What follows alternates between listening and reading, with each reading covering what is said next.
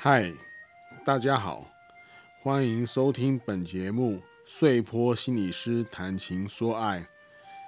我是碎坡心理师，有二十五年以上的心理误谈经验。您为您的爱情所困住了吗？还是烦恼爱情的大小事呢？本节目致力于用心理学的角度分析各种情爱问题的疑难杂症，包括爱情之爱及亲情之爱。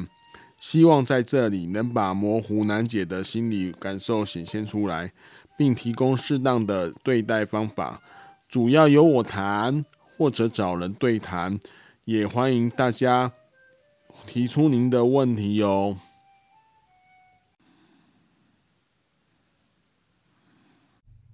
今天我们再度邀请到 K 老师到现场，欢迎 K 老师，请 K 老师跟我们的听友说一声。穗波心理师，各位听友，大家好。好，我们在上一集哦，跟 K 老师聊得很愉快。那这一次这一集哦，所以我跟他私底下就是想说预约了下一集，就是这一次再聊聊他的专业。上一次是背景的说明啊，就他做 Podcast 等等的状况哦。这也是算我们那个人生三明治模型的这个亲情之爱的广义的亲情之爱的一部分呢、就是讲亲子教养。那这一集呢，我们真的要来听听 K 老师他的经验的结晶啊，就是对于亲子的观察。好，那我们会花就花一点时间，就是花更多的时间让 K 老师畅谈他对亲子的观察，因为我知道他在就是上周上次有讲说他在学校担任两年的心理师嘛，然后接下来一直都在校园工作，所以这个加起来可能有三十几年的经验了。这三十几年的经验不是开玩笑的，我觉得这也是他。嗯，运用自如，常常用很好很好的比喻在说一些东西的一些来源呐、那我们就时间就不多说哦，我们就请 K 老师哦跟我们说明一下哦，在这个你对时下现在青少年的观察，现在的观察跟那个时候刚入校园观察也不太一样。我觉得，我觉得我是不知道的。碎破心理师投入医院的时候，有没有那种一种迷茫感？就是说，就是这些人都好真实哦，可是跟课本念的，好像都不太起来。是，所以我那时候是蛮用力观察，可是可能因为距离太近了，所以有的时候你说我认识青少年，我反而更认识到自己好像对青少年更不了解了。是，所以在那个一个整个的过程中，我觉得如果各位爸爸妈妈或老师，你们现在觉得有的时候跟孩子相处困难，真的不要太灰心，因为我们其实就算有临床背景的训练，其实头两三年吧，应该都是遍体鳞伤。那所以，与其说我有什么心得可以分享，我真的是建议在夜深人静。哦，真的有的时候跟自己孩子啊，跟自己学生很难相处、很难沟通的时候，你也可以学 K 老师。其实，在三十年前，其实晚上睡不着啊，因为有些孩子真的就是就是劝不听啊。然后他爸妈来，有的时候哇，又更难沟通。所以我就写了很多东西。那时候我倒也没有想到说，日后有一天这些心情牢骚会出版。那因为刚好穗波心理师知道嘛，我家里是开出版社的，那。早年爸爸他他都是偏文学类的，所以是那个尔雅出版社。那那时候那时候他还蛮风光的时候，他当然也没有考虑叫他儿子也要出一本书。他是后来发觉我在那两年工作到一个段落，然后往外面去演讲以后，他发觉我好像在外面还蛮有一点小市场，他就说：“哎，你是不是有写一些那个关于人性的描述？”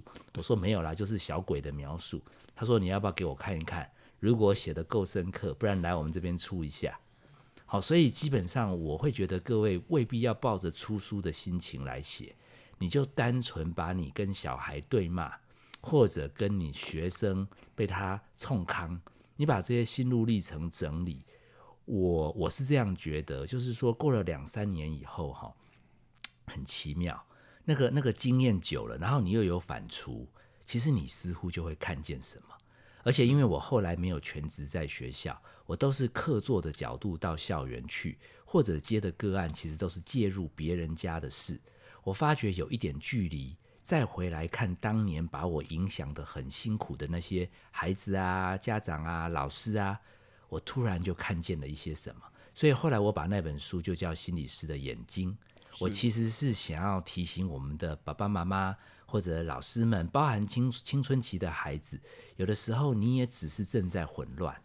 那如果你够够多的时间沉淀，然后你也可以用写日记的方法，然后到最后有一天你在年纪大一点以后，你应该会跟我一样看出一点什么。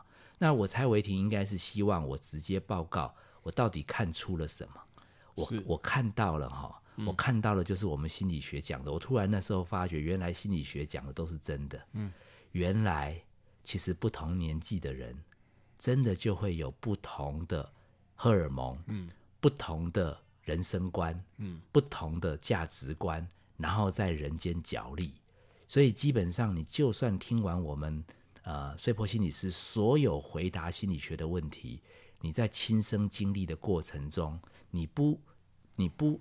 有一个距离回来醒思，其实那个过程还挺血淋淋的。那我把它描述成什么呢？叫做《三国演义》。嗯，所以同名的话，你可以到网络去打，呃呃，我所知道的三国。嗯，那个里面浓缩的蛮简短的，那个就是二十分钟一个 TED 的演讲。嗯，因为也蛮妙的。我那时候后来有机会去台大工作，那讲了一个。跟爱情有关，跟抢了一点碎波心理师的专业，就跟台大的学生聊那个爱情里面哈，多久以后就会不爱了？那台大的学生都很不爽，他们说他们要听专家来讲怎么样可以找到真爱，嗯，不是要讲怎么样会后来不爱。是，结果那一个小时我是聊得满头大汗，因为台大的学生很难对付啊，那个那个放到上面去，那个什么台大什么什么网。结果，结果去看的民众说这个讲师讲得很好。嗯、我后来发觉台大学生都不买不买单，那台那一般的民众就怎么会觉得不错？原来我有讲到素人的辛苦，是他们可能在婚姻啊，在亲情啊，在这个过程中受伤。他发觉，哎，这个心理师把很多人生的真相讲出来，那个点阅率很高。所以那个 TED 单位要我去讲，是说你可不可以再来讲爱情？哎，我听到 TED 就很了不起，我就先答应了。后来他又补一封信说，那个要讲就要讲，可以感化世界，嗯、可以是你有生以来最棒的一场演讲。我说那我不要再讲爱情了。我说这个你可以去找我同学。我说讲爱情我又会让很多人灰心。他说可是讲师的名单已经送出去了，你一定要来讲一场。他说那你什么很拿手啊？那时候我觉得我已经对校园、对亲子。有一点点看见，我说那我来。所以如果你网络上找那个我所知道的三国，你就会看到其实是一个角力，很血淋淋的。嗯，好，这三个格子你可以填谁？因为亲哪三国啊？对啊，因为那个既然是学生或亲子嘛，所以一定有一国叫做小孩。哦，是。那另外两国就可以自由填了。啊，还就是都很在意的，在意小孩的两方。哦，所以你可以填爸爸跟妈妈。嗯，好，你可以填奶奶跟妈妈，你可以填爷爷跟爸爸。嗯，你当然最容易纠纷，以目前台北市最流行的就是老师跟妈妈。对对。那哦，我后来有一点点发财，就是就是发觉永远在《三国演义》。嗯，是。那我看清楚了一点点，所以我就遇到他们两两起冲突，我就会被叫去。嗯，我最早最早被叫去，是因为老师受不了小孩。因为我是学校心理师嘛，所以我经常去帮老师看懂小孩。是，后来老师感觉这个心理师不错，他就把我介绍给家长，因为很多家长都去烦老师，嗯，所以我就接了一堆家长受不了小孩，我就去帮家长认识小孩。是，好啊，最后最棒的一点，到现在还很忙，就是这几年生的少。嗯，所以很多妈妈都到学校跟老师吵。嗯，是。所以我第三条线就是帮助两边的大人不要被小孩子得逞，因为我观察这《三国演义》很精妙的地方，会拉帮结党。嗯，嘿，所以小孩经常两边靠。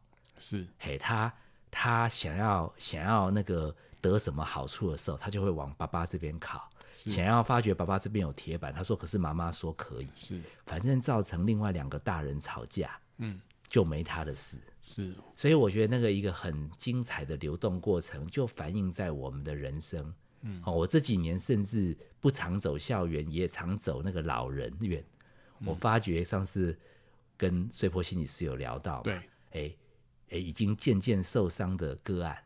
还有那个照顾他的看护是，还有出钱的家属，对，哎，也是三国，对，三角关系。所以我一直，我最近正在整合一个东西，我觉得人世间的纷争，嗯，不容易找到平衡点，对，不是两个人的角力，嗯，是刚好有三个活人，哦，嘿，所以我觉得如果大家有兴趣，可以去点那个我所知道的三国，大概就可以稍微粗略的知道。哎，这种小朋友夹在两个大人中间的一些微妙变化。对，那我有写一本书叫《小心肝变大暴龙》。对对对，对。其实我是顺着发展心理学的角度，嗯，所以把爸爸妈妈对于青少年的不理解，嗯，我甚至在里面强调，其实有小孩投胎到你们家，不是你要把他教得多好，是，其实是他们让你知道你修养有多差，是，然后把小孩带大以后。看看你可不可以成为一个生命经历比较完整的人生。对。那上次有家长问说，那这样小孩还是很坏怎么办？那他只要敢有孙子，是，他就会成熟，因为孙子会教训他。嘿，以上是我一些看法，好像我顺便置入性的教大家看影片跟看书，对不对？没有，我印象很深刻，因为。心理师的眼睛，还有我记得还有一本心理师的单行道，然后第二本嘛。哎，第二本。对对，那第三本是小心肝变大暴龙。对，我觉得这是他工作的轨迹，我觉得很值得参考。我书架上都有啦。对，那个 K 老师有送我，还有一些我们的一些同学，还有对等等这些的书籍啊，但是还没有完整的全都看完了。但是有时候抽几个章节来看，的确很很棒。那我不知道 K 老师哦，对于这个就是进来那个丰原高中这个事情哦，有没有一些什么看法？就是现在知道的是学务主任跟校长，反正学务主任跟校长好像有点问题。据媒体的报道是这样，因为他可能有一个第四手，就是媒体他的观点嘛。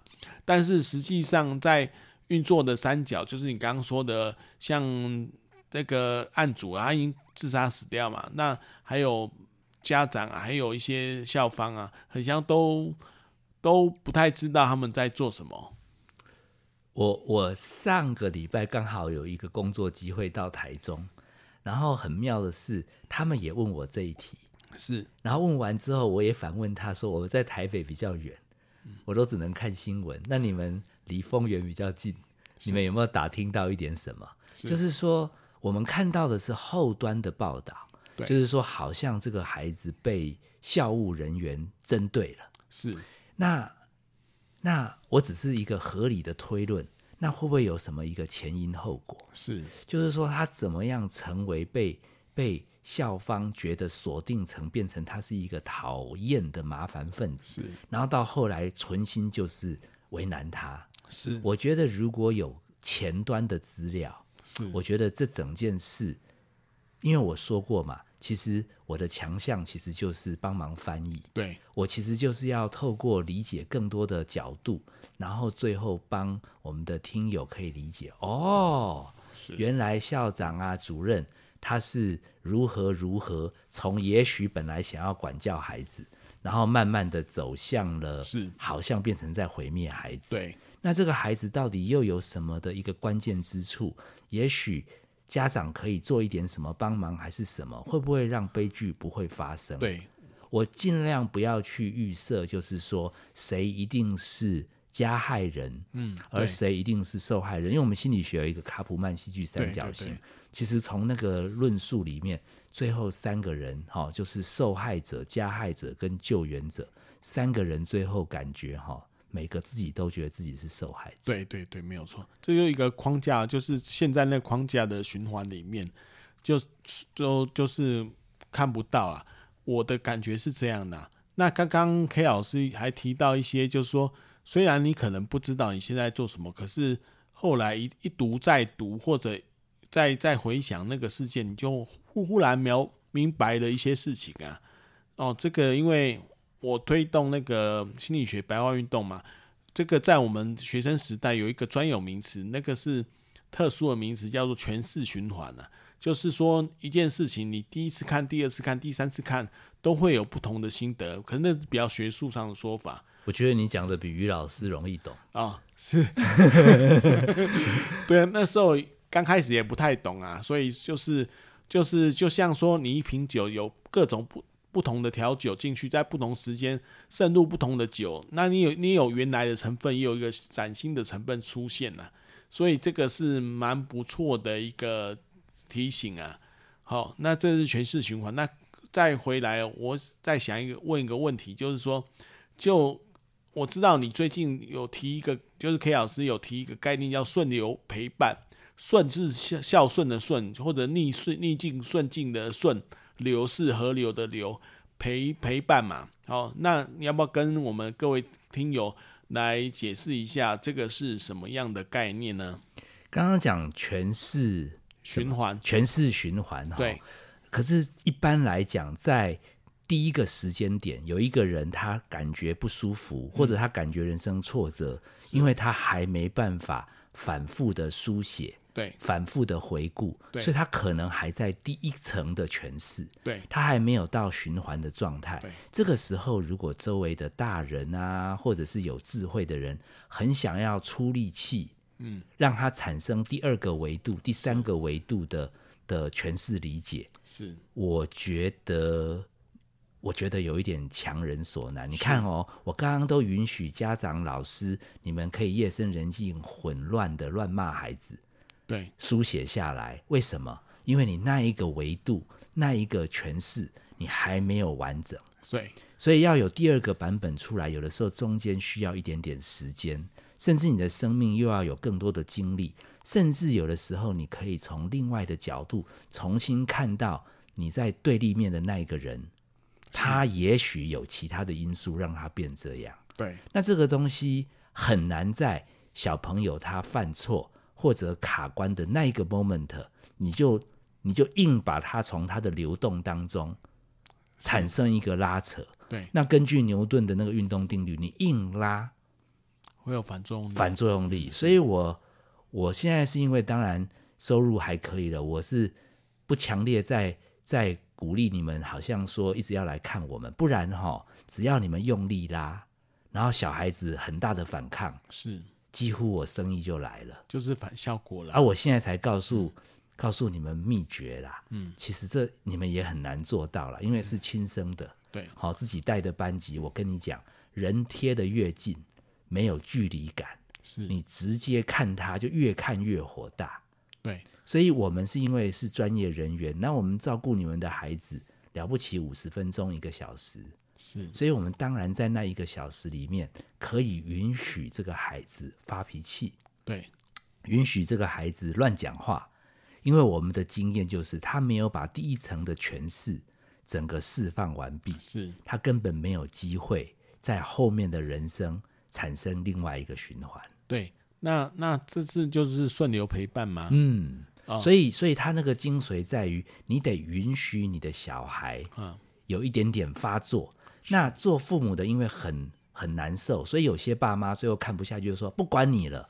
那顺流陪伴的后面那两个字“陪伴”是不要讲不管你，因为其实你的孩子虽然跟你在对立面，你的学生现在在呛你，其实以我们对孩子的理解，其实大人也一样，终究不想要孤零零活在世界上。对，那在看不惯他，啊又不能讲，我传授的那个具体做法，就是在旁边搓搓手。支支吾吾，是，然后好像欲言又止，一副很想给意见又给不出来，嗯、最好还满脸愁容。是，好，这个顺流陪伴再练下去，你几乎可以去演金钟奖。嘿，就是就是跟着孩子一起痛苦。然后，因为如果演到太久太累，我是认为了孩子反正大爆炸或者你没力了，也就先退出。那因为有些家长说，那这样你从头到尾就是在让他发飙，然后你在那边搓手。嗯、我说没有啦。能量释放完，顺流陪伴哈。第二个进来或者第二幕开始的时候，你可以进场或者换一个人进来说没关系啦。所以你如果要这样，或者你想那样，或者你暂时留在原地，是，我们都支持你。是，就有一点点帮他分析向左选、向右选或留在原地的利弊得失。是，所以其实我们也不是没有管教，只是第一时间要顺流。对，嘿，后面陪伴的时候，因为他能量已经消化完了嘛，对，比较加减听得进去。是，其实我觉得 K 老师非常的厉害啊。因为我听的，就我在听起来哦，其实就是心理师在接案的第一步骤嘛。对、就是、对啊，请听同理。对对对对对，然后 K 老师用一些简单的话来说明这个过程，然后来翻译这个过程。请请听同理，他可能比较学术化啦，但顺流陪伴跟这样刚刚那样的说法，就是一个很好的介绍啊，这是我的感觉啦。我总是觉得 K 老师能把那个细部的一些一些对待的过程啊，去用语言啊把它描述出来，我就比较少这个。我大概是关注比较大的模型啦，嗯，这是我的感觉啊。所以他很多细部的对待现场的怎么对待哦，这这也很重要。就是要如何对待哦，就是你就因为我太常被太常被民众说啊，你都没有具体的做法。啊，所以我说好，那我就来一个很围观，好，连搓手要搓几个几下，对，嘿，他们好像有一个明确的指令，嗯，其实我也知道了，怎么可能在跟小孩吵架的时候完全照我们的建议？但是某个程度上，他慢慢体会，哦，这个大概就是接近孩子，对，哦，这个就是陪伴孩子。我觉得只是让他们有机会体会什么叫同理。对对对，所以我就觉得说，如果你想要更清楚这部分，其实可以听听心理治疗师的 podcast，把每一集都听下来啊，你就知道该怎么做了。这是我的感觉啦。可是我想问问 K 老师哦，你有没有什么话要对我们父母说？因为小心肝要会变成大暴龙嘛，以前很听话嘛，后来又不听话了，那那怎么办呢？我每次都让父母很陷入两难的原因，就是说，因为长大有比较敢跟爸妈呛，甚至变来变去，最后你还变输他的。是，那国内外都有研究，就是他们将来收入会比较好。哦。真的，提供给碎波心理师参考。对，就是如果你想要将来不用帮他负担一辈子的养育，其实跟他最好跟他在 argue 的时候，最后说：“哦，你这样也能讲，算你厉害。”这样他将来也许隔十几年以后收入变比较好。对，那我觉得这个东西很精妙的，就是说，因为发展心理学太厉害了，他已经用大数据预测了，本来长慢慢长大的孩子变成大暴龙之后，为什么将来出社会比较 power？是因为暴龙比心肝出社会的时候比较有战斗力。对对对对，对，我觉得我我上次有听听友去买书，然后还带到诊间来给我挂号门诊，还给我签名。嗯，然后他问的问题真令人伤心，刚好书里就有回答。然后我就说：你们书都买了，我也签了，啊，你为什么不看？他说看到小心肝变大暴龙就没心情翻。他说你下次再出一本大暴龙变小心肝，他就多买几本。对啊，很惆怅啊。对啊，问题是，问题是，问题是，这是一个人生。对啊，对啊，好像一幕一幕的风景。如果孩子不变成龙，他怎么去战斗这个混乱的人生？对，对，对，所以，所以惆怅之余，我觉得大家耐着性子翻一翻，反正常见到的问题。大概书里都有提到，已经很难立竿见影了。因为你照我们刚刚那样子顺流陪伴去做，只是缓和家里，没有往更严重的路走。是。那可是我们的趋势也很妙。其实孩子身高不再长高以后，对，他自动那个刚刚讲什么权势循环，对，他就有机会从不同角度再回来看待他跟他爸妈的相处，是很奇妙。他们就长大了。对我。我私心的加问一题哦，请问 K 老师，你怎么对看这个现在手机或者那种手机的影响性对于孩子这这个在这个年纪上？因为我知道很多人对孩子持有手机哦又爱又恨，爱的就是说，哎，手机绝对可以提供一些额外有的是正向的资讯，但是恨的就是他们常常都手机不离身，不听爸爸妈在讲什么。所以就很想把手机没收，可是每次都为这个事情冲突啦。那有没有什么一些简单的建议或者一些想法，能在这边能够提供给我们听友的？整本书基本上就在讨论这个问题。嗯、那我很简单的讲，如果你的孩子还小，那你已经深谋远虑了。嗯，那我是建议不要全力挡手机，嗯、但是要全力开发什么露营啦。什么阅读啦，嗯、什么踢足球啦，哦、什么听音乐，就是说，嗯、就是说，让他将来沉迷的东西多一点。嗯，是。那他全力只剩下手机这件事，在他长大以后就会少一点，因为球队又需要他，嗯，好、哦，音乐也需要他，是，所以他变成有一点忙。对，好，这是有有比较有深谋远虑。这个你可能从三岁就要开发他六项。很沉迷的事，让他在六个领域都有一点重要。是是，是，所以我们戒毒戒瘾有的时候也是这样，不是让他永远不吸毒。对，但是因为他有喜欢更多的事情，他吸毒的几率就下降。对，那比较近就是你的孩子已经跟你在搏斗了，已经为了手机已经来不及了。现在根本叫他什么要去踢足球，他说踢你个头。我是建议啦，呃，毕竟我们是爸妈。是，我们也明明知道未来的趋势，他们将来是一定要有手机的，所以真的很看不下去。我书里面是建议，我们就进去教训他一分钟。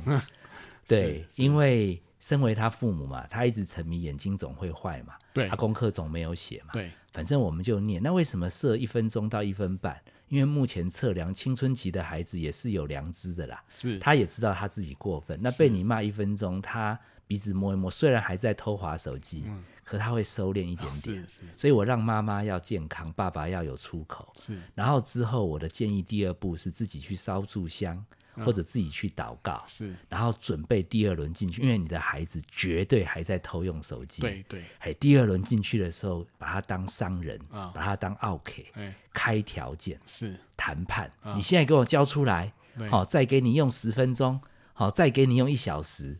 逼他哈，他一定会选二或三，对，尤其是选三，对对对。然后我甚至再直接告诉你，既然叫 OK，他说一小时，他一定一小时又会编六个理由，对，说还没用完，对。然后你等到一小时二十分钟的时候，直接揍他就抢过来，哎，其实那天也就结束了。我要讲的意思就是说，这是一个斗智斗力的过程，对。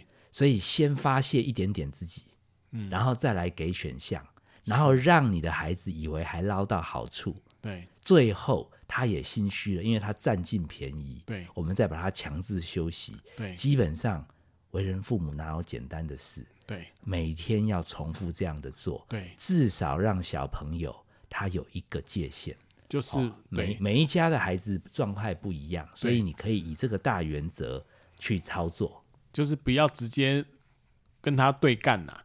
就是就是，我目前看到的都是前面先吞人，对，什么体谅他一天也累，先让他玩一下。是，那你也知道人性当中，尤其你的孩子长大这么坚强，是，怎么可能？他说再玩五分钟，你还真相信？对，你跟客户、跟老板，你都知道要怎么搞他们。嗯，对。你回到家你就变成小白了。是，好，动动脑，是，他一定会凹你。他凹你完之后，累积他自己的亏欠，再凶一点把他抢回来。对，啊，这个人间的拔河其实也是人间的道场。是，我觉得每一对的爸爸妈妈，如果你很累的时候，你也不要太难过，因为你们楼上楼下的邻居差不多也都在这样。对，这是人类要成为父母必经的一个功课。是。嘿，迈迈迈入完之后，我遇过很多孩子后来大了，那些家长参加自工课，还会劝年轻的爸妈说：“啊，你这个不用那么担心啦，啊，这个后来就会没事啦。”他都忘记当年他也讲同样的话来为难我。是，是，所以我不知道这样有没有理解错，就是其实青少年如果他变成大暴龙，根据刚刚的说法，其实。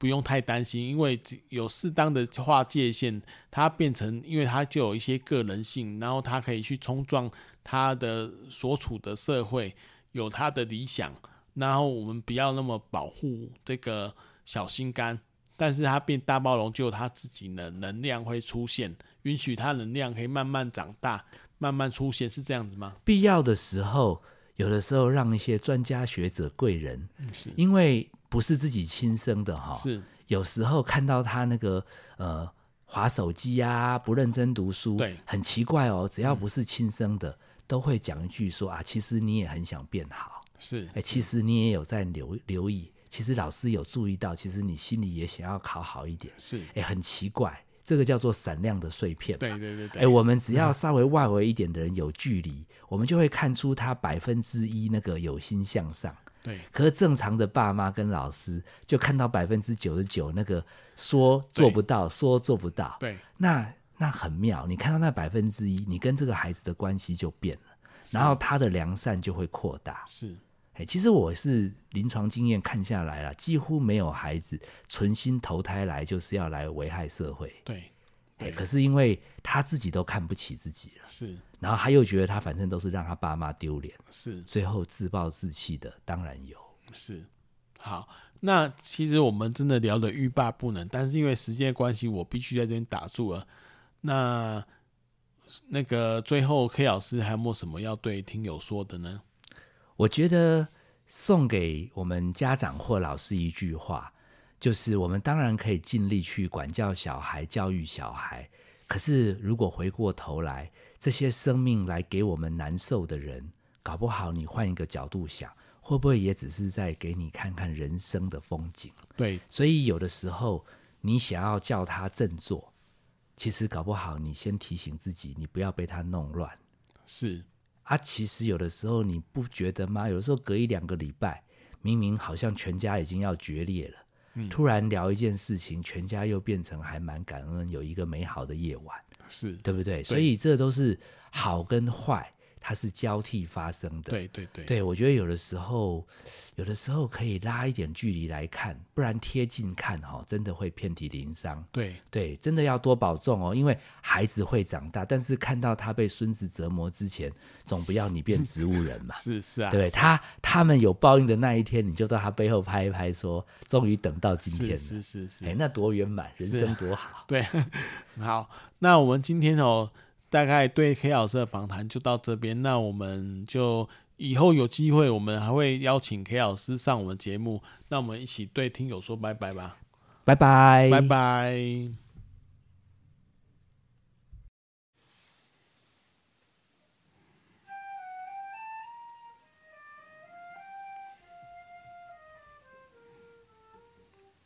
本节目碎坡心理师谈情说爱。